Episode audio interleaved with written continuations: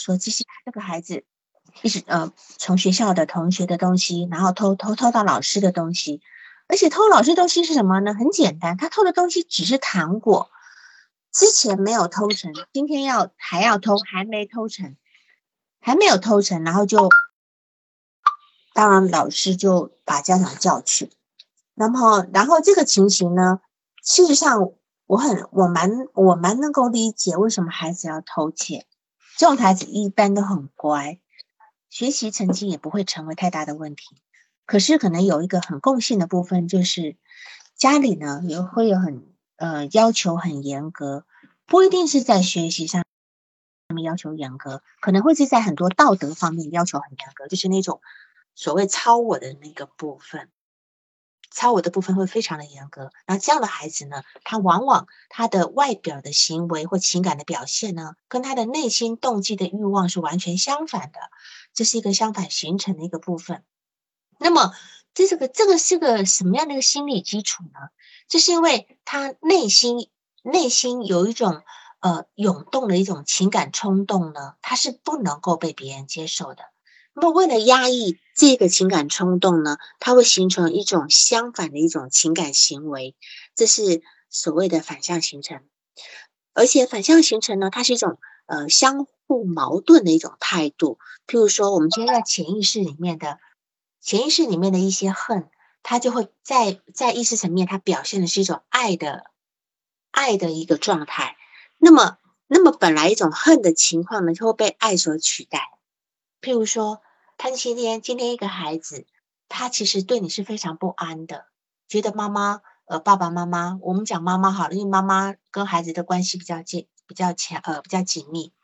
其实妈妈可能觉得孩子觉得妈妈是让我没有安全感的，可能随时随地会跑掉的。然后呢，但是这个反过来就会看到这个孩子跟妈妈是异常的亲密，在外人的眼里会觉得，诶，这孩子跟妈妈的关系非常的好。当然也有反过来是这个状态，就是说这个妈妈也有可能会表现出异常的，呃，跟孩子异常的像个像个呃兄兄像个呃像个呃姐弟或者像个呃姐妹一样一个状态，啊，或者是有的人他呃非常的，嗯，就是他其实是很很害他很他很害怕他很害怕自己表现出一种。呃，很肮脏的样子，可是他却故意表现的肮脏。他内心是很恐惧自己不清不整洁的，可是他表面上会表现出一出无所谓、大大咧咧的，然后呃不不太重视呃清洁这个部分。那么弗洛伊德他讲过，就是说越被禁忌的东西，就是越可能越被需要。那么当我们有意有意义去压抑。某些东西的时候呢，就是就是一种反向形成。那么，其实这是我们人非常典型的一种心理的防御机制。那么，心理学家他说了哈，一切过分的情感都可能是反向形成的一种表现。那么，当我们有意的去强调什么或表现什么的时候呢，可能就是恰恰好是证明我们人性中可能有相反的东西的存在。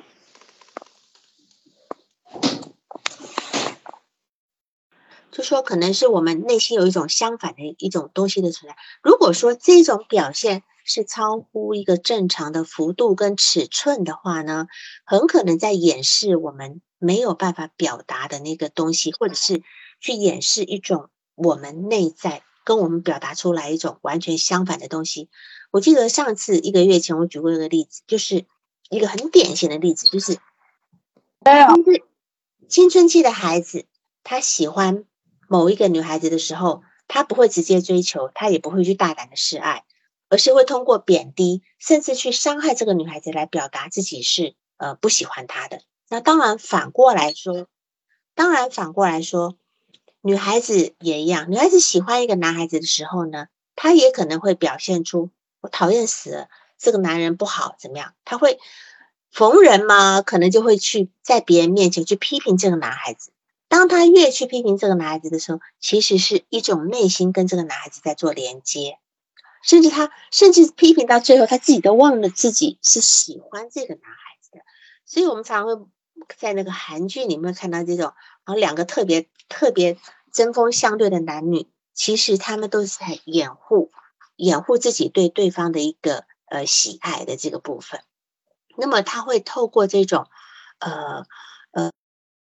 呃担心自己喜欢这个女孩子呢，如果承认这个部分呢，会觉得羞耻，或者是会在对方面前呢觉得很自卑，那担心自己呢这种爱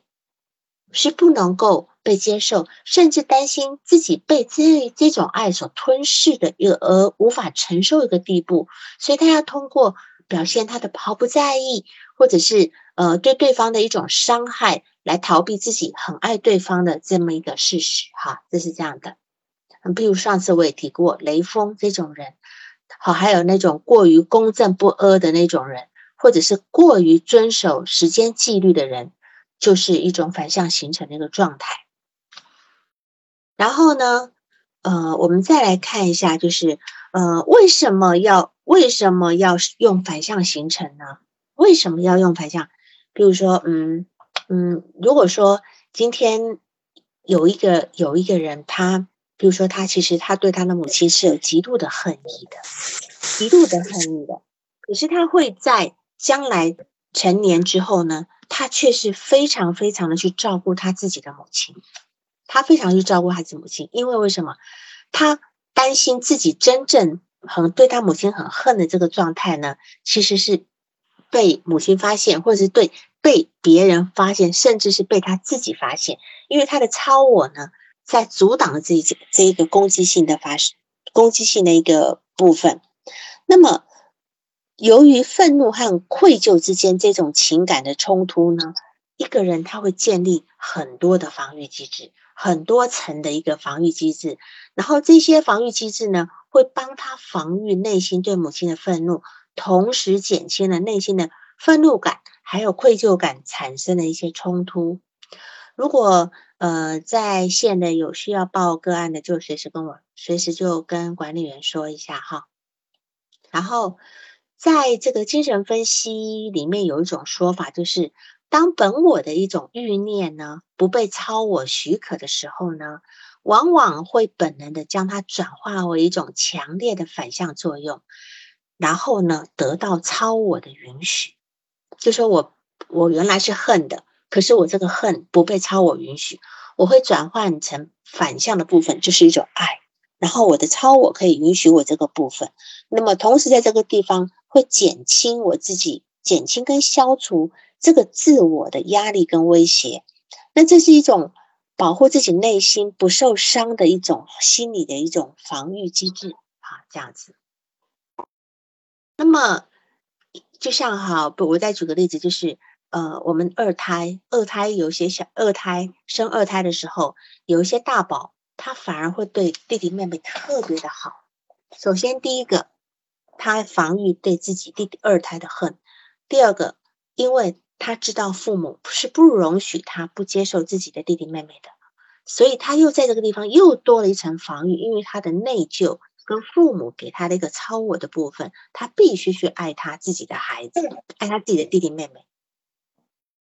所以呢，在这个地方呢，就会造成很快他就会感觉上他自己是很爱很爱弟弟妹妹的，可是往往就会有很很有意思的事情发生，他无意中。总是会不小心的去伤害到他的弟弟妹妹，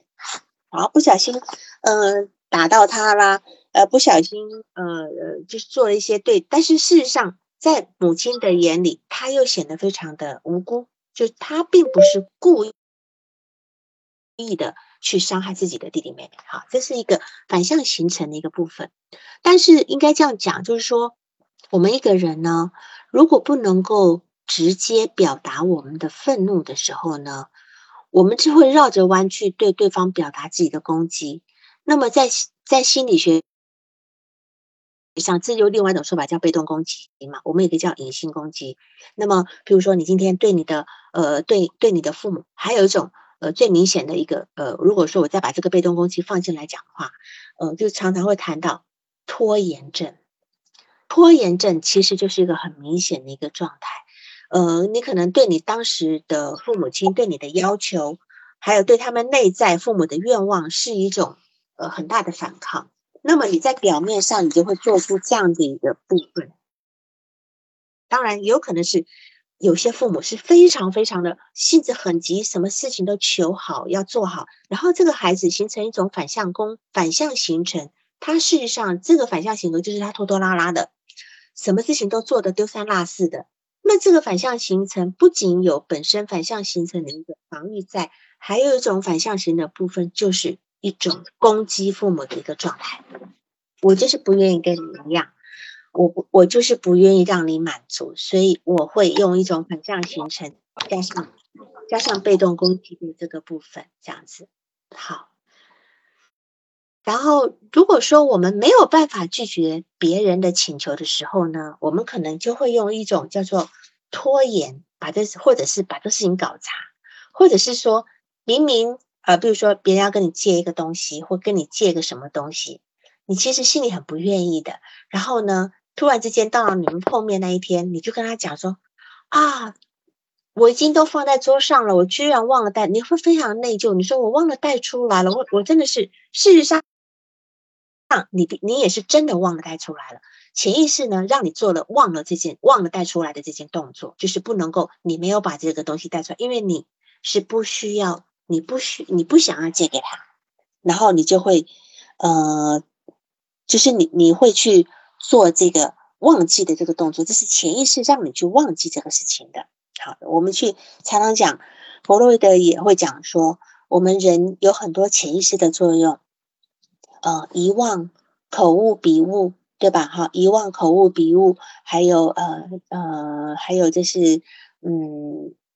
做梦，这些都是我们在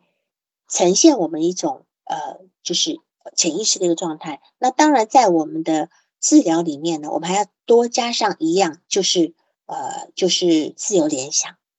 就是我们今天在跟来访者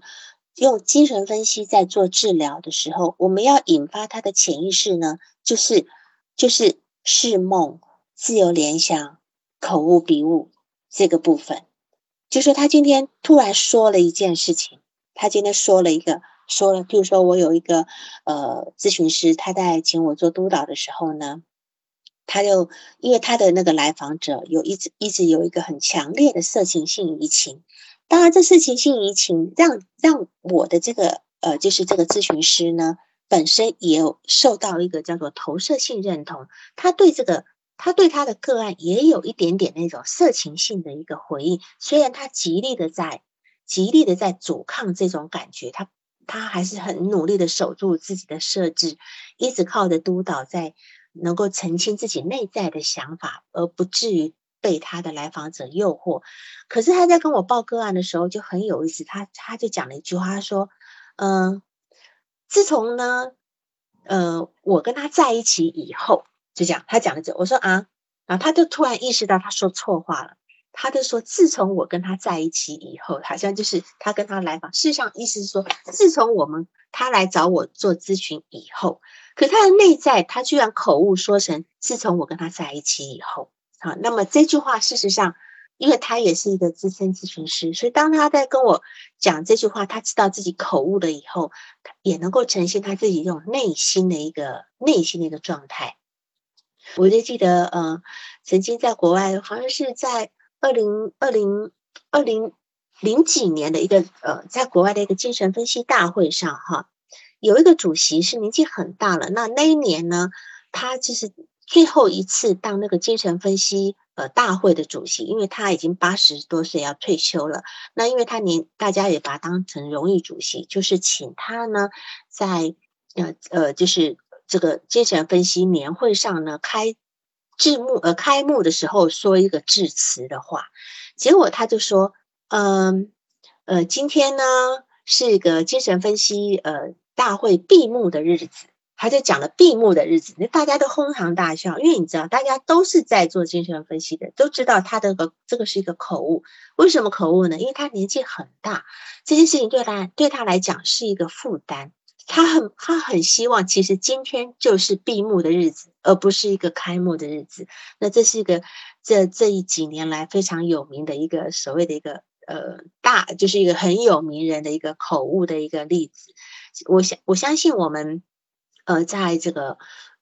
只要是我们有去留心这些新闻报道啊什么的，我们都会看到，我们都会看到这些有关于这些口误的这些部分哈。好，然后我们再来看一下这个，嗯，同样在这个在这个家庭里面呢，呃，如果说我们要去呃嗯，比如说我们现在孩子太内向，太内向，然后呢？做父母的呢，就会常常跟旁旁边人讲说，希望自己的孩子可以大胆一点、外向一点就好了。通常在这种情况之下，这些孩子都不会外向的，反倒是你今天一直说这孩子太调皮呀，干嘛干嘛的，他肯定很调皮，他绝对不会因为你说什么而真的就不调皮就乖了。这是一个很很简单一个反向形成的一个例子，就是说孩子往往会。在父母亲的一个呃，就是表面上的一个指导下，他往往会做出反向形成的一个表现，这样子。然后，那么，嗯，我们再来看，就是，呃，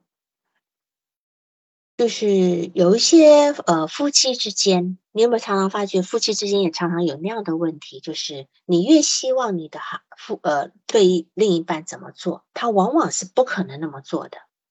你越想把他拴在身边，他可能就越想要往外跑。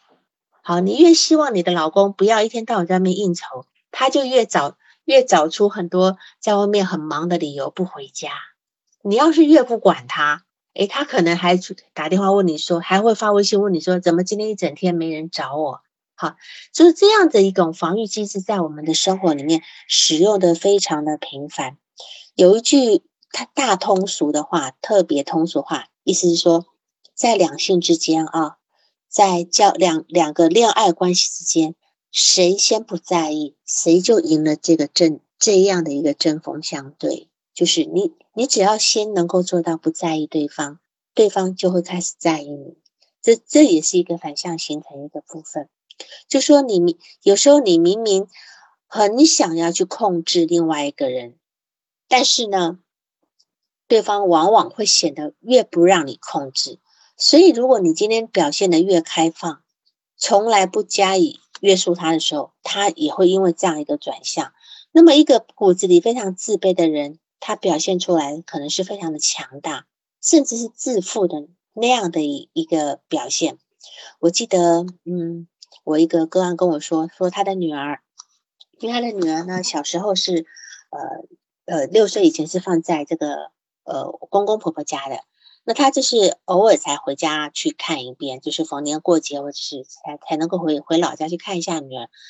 那么他有一次就回到家以后，他女儿才刚刚会走路，就是会走，然后一一一岁多一点点，但是走的不好，还会爬的一个状态。结果呢，他一回家，他女儿正在玩游戏，看到他妈妈回来了，他就很开心，就叫啊，宝宝，妈妈回来了。就这孩子就很高兴的，就赶紧就。从游戏堆里面站起来，他就跌跌撞撞的走过来，要扑向妈妈的怀抱。可是你知道吗？这个孩子居然走到一半就停住了。停住了以后呢，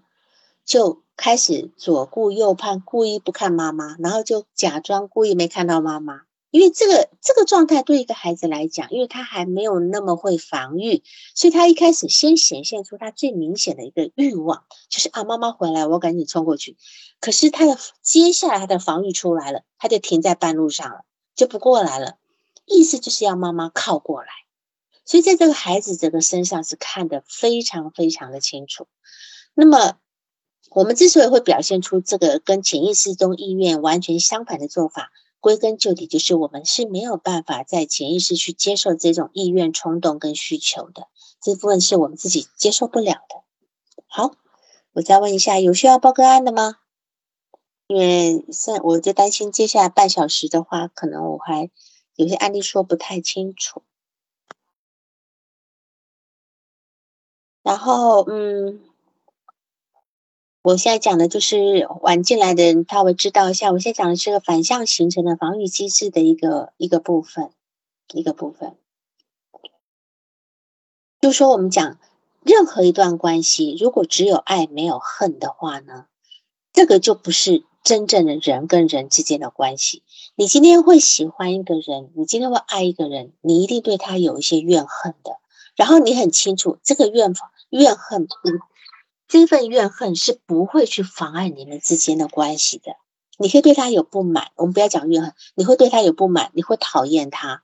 你会，然后，但是你你会，你也更爱他这样的一个状态。如果说你今天一跟一个人的关系只有爱，而没有其他负性情感的话，这只能够是跟神之间的感感情，或者是你今天是为了攻击而做做准备的。你今天是因为你在理想化一个人，理想化一个人以后，你可能接下来你可能要，你可能要呃去呃就是就是打算要去把这个人给贬低掉。呃，Selina，你要问问问题是吗？如果你的问题能够引发大家一些一些想法，也可以的。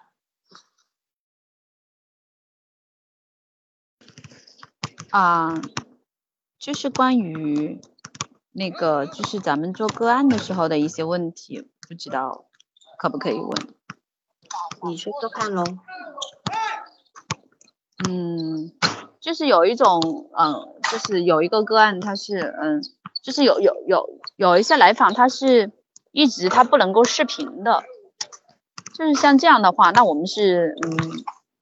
就是一直不能视频。其实后来做了很呃很多次，他他他觉得他可以了，然后，嗯，他说我没问题啊，然后但是后来，当嗯要开始的时候，他就会有他会有各种理由的，又又不能来视频。其实我我我在想，像这样的情况是。就是跟随他的那个啊部分，还是要要怎么样？就是大概我不知道这算不算个问题。呃，对对对，没事的。嗯，应该这样讲吧，就是我们首先一定要先去，因为这个背背后一定有个心理动力学的需求，他一定有个需求，就是说他为什么不愿意跟你视频？你们去讨论过这个部分吗？嗯，他的那个人际关系是非常有问题的，就是他没有什么人际。我我会从这个方面来考虑。人是不是上次你跟我讲脸部有有有曾经有过那个？哦，不是不是同一个人是吧？哎，我曾经碰过好几个人是不视频的，即便做了好多年，他都不愿意视频。那当然，呃，我。首先，我会先尊重这个部分，就是说，他如果能够有一定的安全感，他会跟你视频。一个人不能够当拿脸来见人，我相信这绝对是有人际交往的问题，对吧？就是说，呃，我们我们去理解这个部分。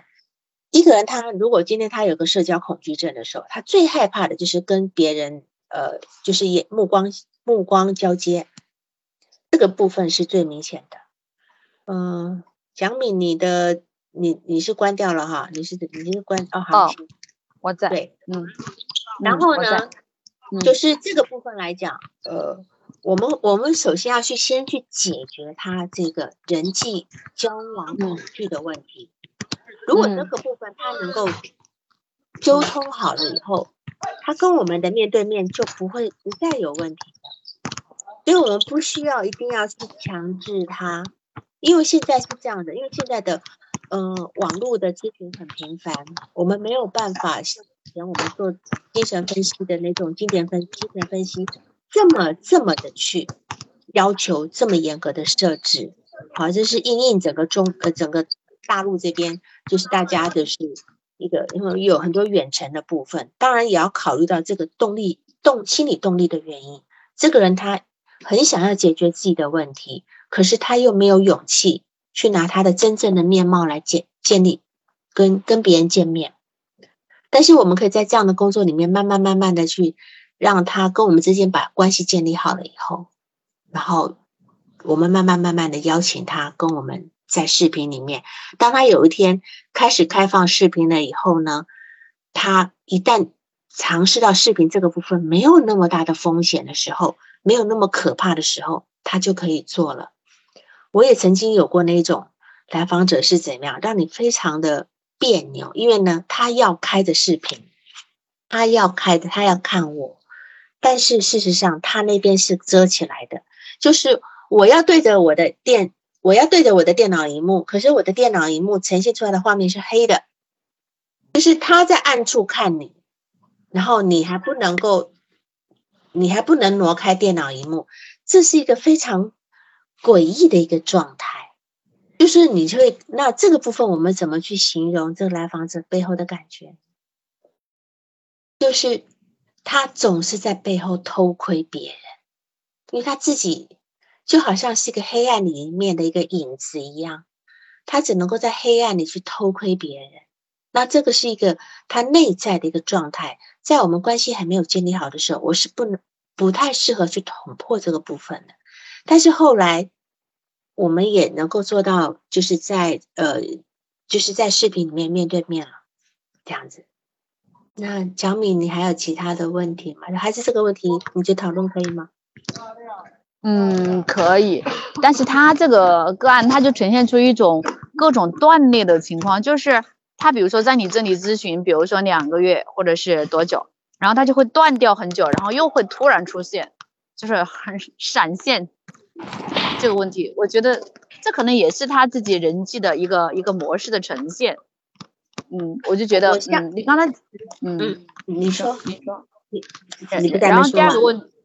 然后第二个问题，我在想，是不是也可以啊？就是比如说，那那为了鼓励他那个往前面走一步，可以比如说，那那能不能提出，比如说我我可以开视频，你先不开视频？我刚刚才想到的。可以啊，你可以鼓励你，你本身示范，因为像那个来访者要求说，老师我要看你，然后他说我要视频，结果我一打开以后，发觉他他那边是黑的。但是有时候我们必须先先忍住自己被偷被偷窥的不舒服，就是被偷窥的不舒服，因为这个确实，那这个不舒服，事实上其实就是来访者的不舒服，就是他一直以来他用真面目去去在别人面前。出现的时候，这就是他的不舒服的感觉，这是我们一种反移情。那我能够忍住这个不舒服的时候，我觉得这是一个很好的一个示范。我就说，你看我能够办得到，对吧？那么这样子几次之后呢，他就他就跟我面对面的视频咨询了，他就能够办得到了，因为他觉得我我这边居然能够做得到嘛，对吧？那当然，你刚刚讲的那个就是说，哎，两个月出来一线。呃，怎么样？怎么样的？首先你要考虑他的经济问题，对吧？哈，第一个经济问题，第二个你要考虑到他这里面有没有掌控的味道，就是控制反控制的味道。有，有是吧？嗯，讨论过了。嗯，你讨论过了？没有讨论过，因为他最后目前为止出现的最后一次的之前，他已经付了几次的费用，然后他就不怎么出现。他付了费用，然后不出现是吗？嗯，那这这就是更有更有意思的感觉了。我觉得就是说，他今天钱放在你这边，然后他不来。首先呢，他让自己不内疚，而且告诉你说：“你看，我钱都给你了，我不是要跑掉哦。”他可以让自己在这个关关系里面，他会很，他会自己觉得很安心。这是一种他防御自己内疚感的一个方法。你看我钱都给你，那么我我我我并不是说我不做，我没有抛弃你，这个都是他的投射，就是他害怕被抛弃，他同样也让你觉得他没有抛弃你，他给自己留了一个位置。啊，对，而且这个位置还有一种位置，就是你看啊，我钱租给你，你是我的咨询师，你到时候你得一定得帮我，当我需要，我就是要你做咨询嘛。这里面还有控制的味道，控制，对对对，这个我意识到，对，是这样的，对，就是说我们现在从很单个小的行为就可以去看出来访者内在有很多冲突的部分。那当然，这个冲突一一展开都是很大的话题了。对的，对的，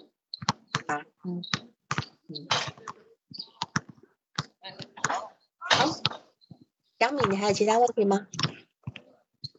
嗯，再就是个案了，就是像是报督导了，就是一个简单的做了两次的，不知道合适不合适，我不知道合适不合适。那你要问一下管理员了，因为你好像一个月一次的经验不到吧？对对对，遇到了。好，那我先关麦。好，行，好，那那好好。呃，其他的人，对，其他的人还有要有要报的吗？好，那没有，我们就继续讲刚才的这个防御机制的反向形成的部分哈。嗯，就是其实我觉得哈。整个嗯，中国人的一个民族性哈，他是很难去接纳这个内在的负性情感的，尤其是对我们真正很亲近的人，我们很难去去承认我们内心对他是有一个恨意的哈。比如说，父母对孩子，或者是孩子对父母这个部分。刚才我看看是谁说不懂的。哦，好，就是嗯，这个。有时候呢，因为我们的文化背景跟道德压力的因素的影响呢，就是仿佛之间这个子女跟父母之间如果有恨的话呢，就是一种大逆不道、有违天理的事情。但事实上，只有我们常常讲不打不相识嘛，哈，只有真正能够真正能够大声的去说出我对你有什么不满的这样的一个状态的呢，其实才能够真正的让关系是更。更健康的，要不然有时候反而会做出很多很无意识里面更决绝的一个事情。同样的，就是生活中有很多很典型的例子，比如说，当一个人讲说啊，我来说一句公道话啊，我不是针对谁谁谁的时候呢，事实上他就是在针对谁。他事实上他在看他在他说出来的话呢，看起来呢似乎是很公道，但事实上呢。他在讲一个绝对不公道的事，他绝对是在讲一件绝对绝对是指桑骂槐，或者是绝对是指着和尚骂秃驴的事情，这样子。那么或许说，呃呃，其他人呢也明明知道，哎呀，你这个话就是针对谁的，大家都知道，而且是心知肚明的这个部分。还有一个就是，嗯，一种还有一种反向形成例子，就是在。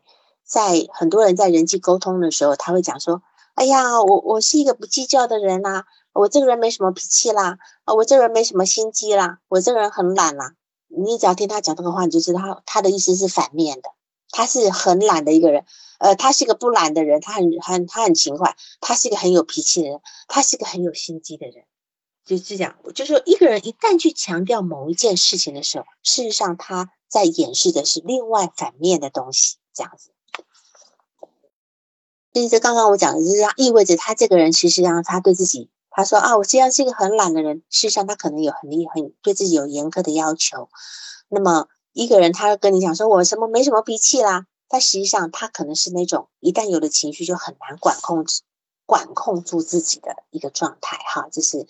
反向的反向形成的一个部分。所以反向，如果我们去理解反向形成有什么好处呢？我们要。我们要理解我们自己的反向形成，我们自己有什么行为是反向形成的？如果我们理解这个概念的时候呢，它可以呃对我们自己有更好的了解。然后这个东西其实反向形成还是比较容易觉察得到的，自我能够觉察到。你对什么东西特别有感觉，或是特别有负面感觉的时候，譬如说你今天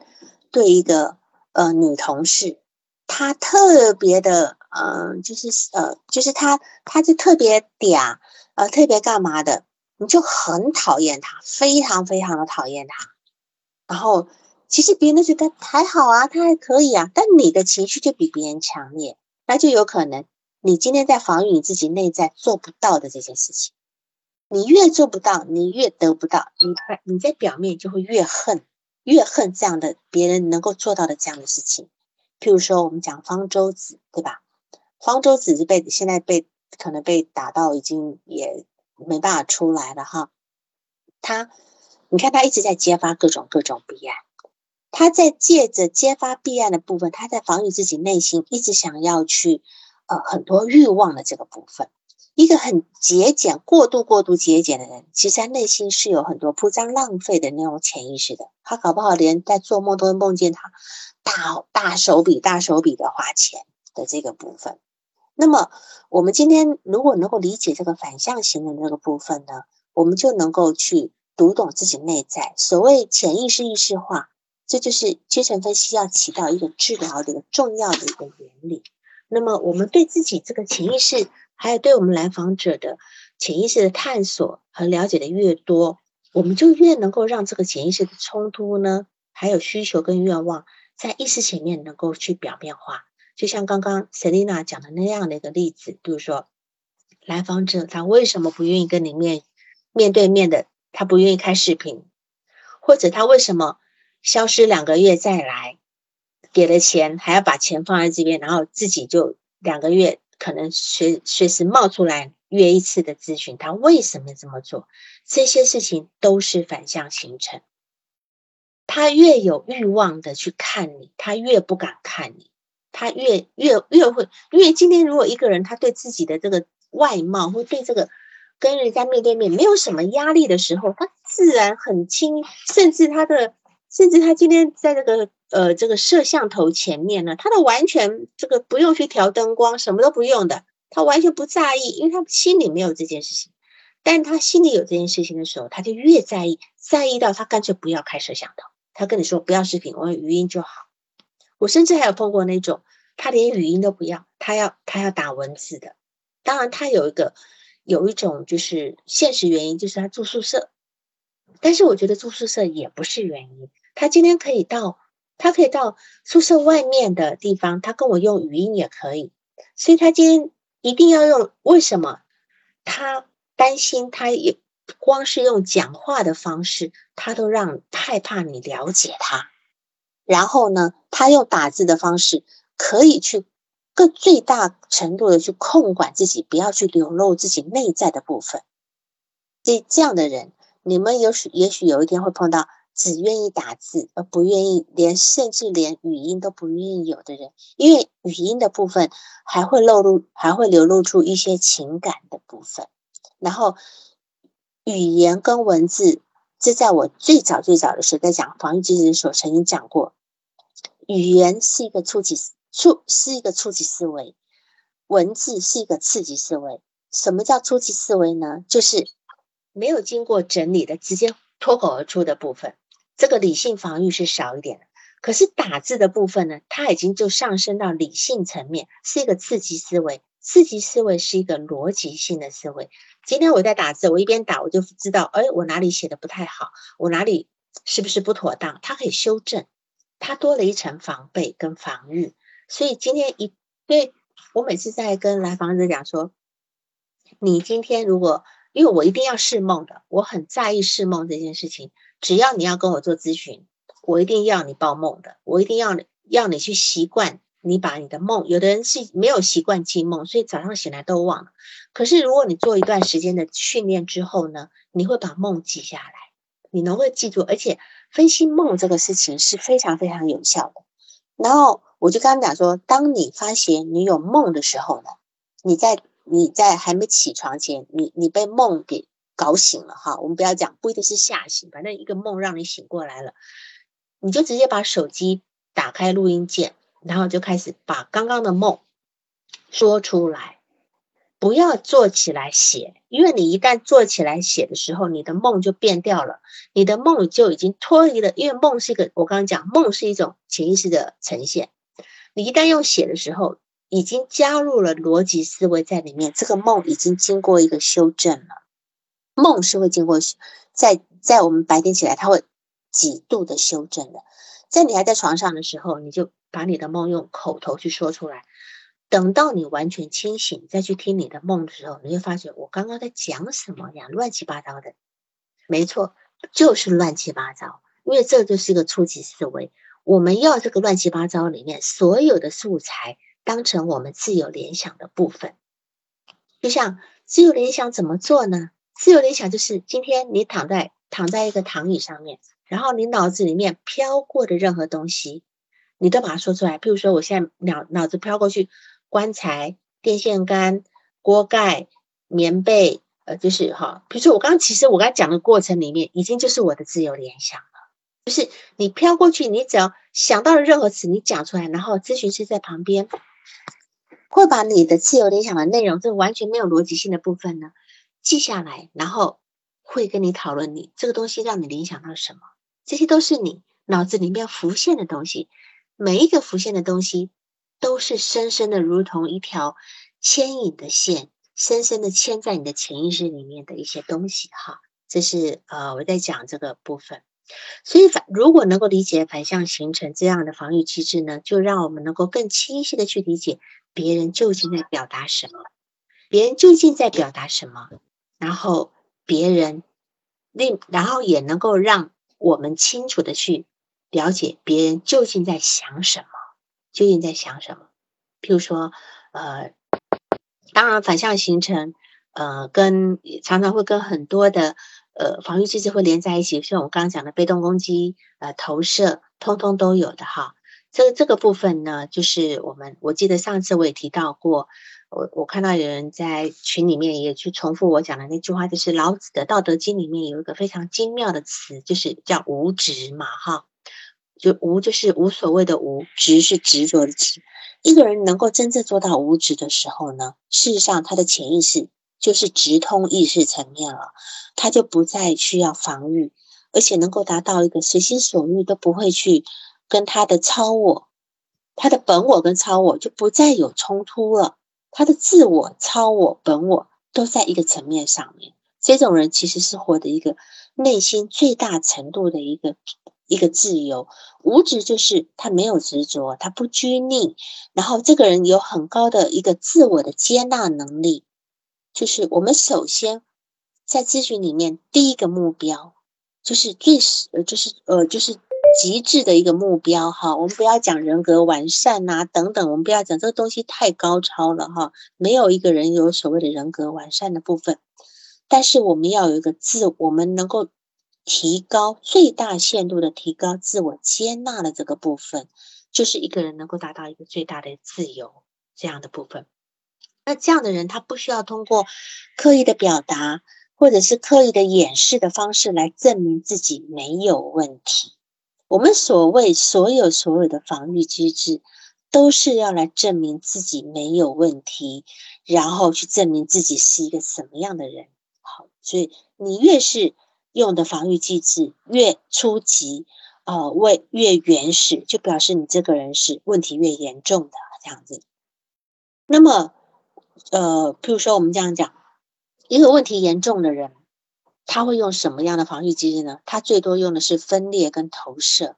投射的意思就是，我把我内心的真正的东西投出去，然后就觉得就是你，你就是这个样子。实际上。你是把你内在不能接受的投到对方，但是真正我们我们每个人多多少少都是以一些神经，我们都是在神经症级别的人哈。神经症级别就是我们在成长过程中，我们多多或多或少都有我们一些一些神经症性的冲突。我们最大的防御防御机制是什么？我们用的是压抑，我们压抑。压抑我们内心不能够接受那个部分，压抑到我们自己都不知道的那个部分，这样子哈。真正正常的神经症水平的人，他最多的防御机制就是压抑。越越严重人，他用的是越前面的投射、分裂、内射这这些东西哈。所以，一个呃，一个真正能够自我接纳的人呢，他是不会不会随时随地都在呃。一定要接纳自己，或者不一定要责怪自己。即使呢，他他接纳自己的意思就是说，我现在不接纳也可以，就是我没有那样的一个很硬性的一个标准这样子。但是能够做到这样的人，其实是很少很少的一个部分哈。上次我也提到过，就是嗯呃呃反呃，其实反向形成，它是在潜意识中发生的，绝对不会。不会是它跟压一样，它绝对不是在意识层面发生的一个呃状态。比如说一个呃两岁的小男孩，他妈妈如果是那个小妹妹的话呢，妈妈如果把注意力集中在妹妹身上的时候呢，这个小男孩他其实就是我刚刚讲，他会对这个孩子妹妹产生一种敌意的行为，可是他又会反过来觉得他很爱他的妹妹，他但但他但是他有可能会无意中用手去打他妹妹啊，干嘛的这这个部分。然后我上次也提到过，我说这个吹毛求疵啦、完美主义啦，都是跟反向形成相相关的一个部分。好，那么就是呃，像金星，我也提到过，金星她要求她的女儿，因为她接受一个采访的时候，她不是领养很多孩子嘛，哈，她是一个变性人嘛。你看金星，她虽然是一个变性人，你不觉得金星比我们所有的女人还像女人吗？她要穿这种。他头发梳一个很很很古典的那种小包头，然后他要穿一个呃非常旗袍、女人味十足的一个衣服。然后他告诉呃访问他的人，他说：“我要求我的女儿就像一定要有个女孩子的样子，坐有坐相，站有站相。实际上，在我们这个年纪，我们在教女孩子的时候，我们已经不会这样要求，因为我们觉得她就是女孩子，我们没有必要要求她一定要像个女孩。”那么，当你去要求一个女孩子一定要像个女孩的时候，你实际上就过了。你是不是就在你的潜意识里面就担心她不是个女孩子？那么金星她等于是在投射自己不像个女孩子的这个担忧，投射到她自己的女儿身上去，这样子。好，这是我们借着她，当然也许她不是这样子，但是我只是借着她这个例子来，呃，来解释一下这个反向形成的一个部分。好，反向形成讲到这边，那么有问题吗？要讨论一下反向形成这个部分吗？如果没有的话，我们就要再往下讲第十三个呃防御机制，叫做呃隔离情感，也就是情感隔离。情感隔离。那么在 Brahman 的那本书里面讲到情感隔离呢，他意思就是说，他的解释是你。不注意自己的情感，大家当然这样讲，其实很粗浅，意思就是说，你根本没有感受到自己的情绪的部分，就是在意识层面呢，你把你的情感呢移除开来了，但是你的思维内容还留在意识里面，就是呃，今天你你的整个状态里面，你只剩下想法，你已经没有情感了。我们有没我们一个人，如果他用不带情感的方式去诉说一个人都一个人，就是任何一个人都觉得应该悲伤、难过或焦虑的事情的时候呢，他就是一种情感隔离的方式。或者他今天，呃，我我我们常常在讲，就是那种喜剧演员为什么他会让人家觉得这么好笑？他很有情感隔离的本事。他今天讲一个笑话的时候，他自己不笑的。他可以压抑这个小孩好笑的这个部分，他用那种正经八百在讲一个很好笑的事情，啊，那么如果说今天一个喜剧演员在讲个笑话的时候，他自己先笑翻过去的，你肯定就觉得不好笑了，对吧？所以，那么当然，今天一个一个来访者他在讲一个很悲伤的事情的时候，会来讲一个非常呃让你觉得很难受的事情，可是他他他却是笑嘻嘻的，这种情感隔离其实就很。很过分，很过分了哈。那么，嗯，这这在这个部分里面，我们常常会常常会看到了，就是说，我们有一些人呢，我们不能够接受那个部分，然后我们就是对这个部分会让自己的敏感不要被触及。我们不，因为我们一旦触及这份敏感的时候，我们自己会崩溃掉的。我们会崩，我们会崩溃掉的。就是说，呃。就是从英文名字，情感隔离英文英文名字是呢，emotional isolation 哈。的这个部分，它从它的名字上很理解，它是一个怎样的防御机制？它就是一个情绪的一个防卫的一个部分。那么，譬如说，呃，防在汶川大地震的时候，有一些有一些那个就是呃公有一些那个呃战士，好，他失去了那个。呃，包括公安干警啦，他的家人都失去了，可是他可以继续去营救在被埋埋在废墟里的人，这是一个很明显的一个情感隔离的状态，因为他不能够去面对这个部分。他当时如果今天去意识到这份悲痛的时候，不要说他，不要说他没有办法去救人了，他自己可能都要崩溃的。所以那个时候，为什么很多那种刚刚呃经历了这种。家里的人在汶川地震过世的人，很快很快的就在几个月之内就又结婚了，就是他好像就是那种大家复合，呃，凑在一起就结婚了。为什么？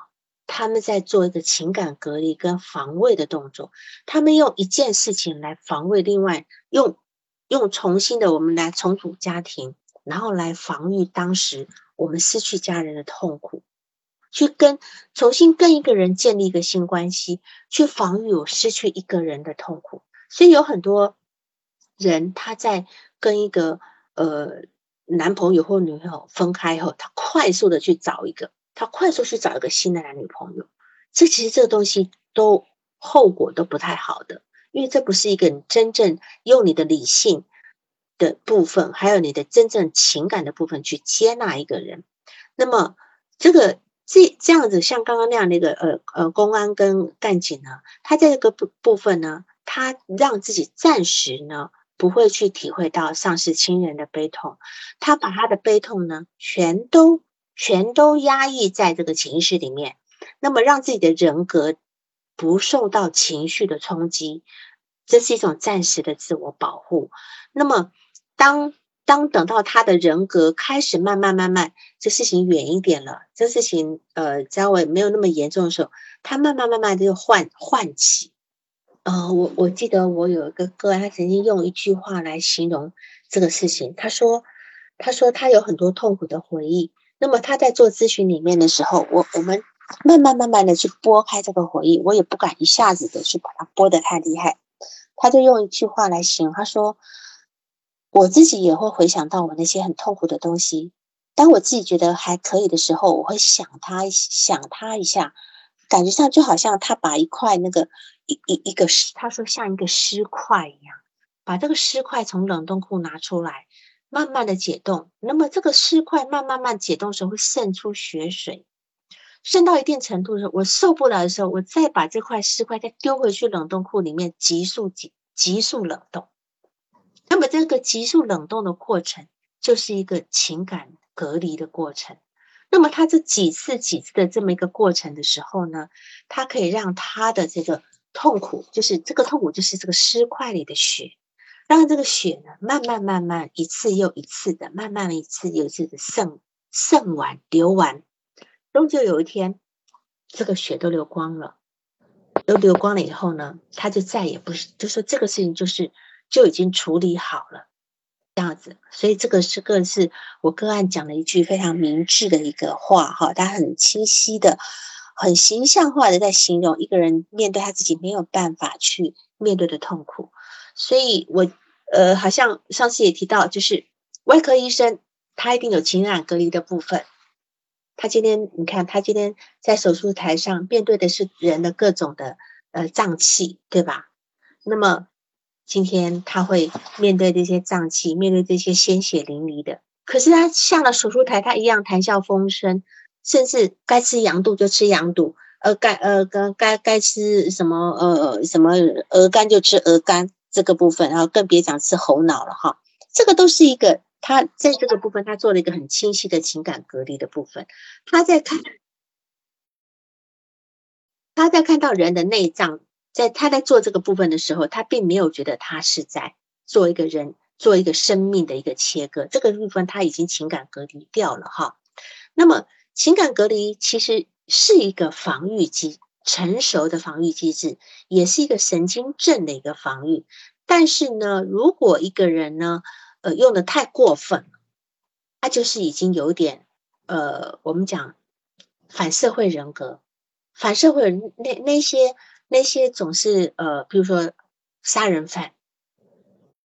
尤其是呃那个连续杀人犯，哈那种的很重大案件的那种人，他一定有情感隔离这个部分，他他。他甚至有一种物化的部分，他不把人当人，他他去生命化，然后还有这个有去生命化也是一种防御机制。然后他在情感隔离部分，然后他感受不到别人的痛苦。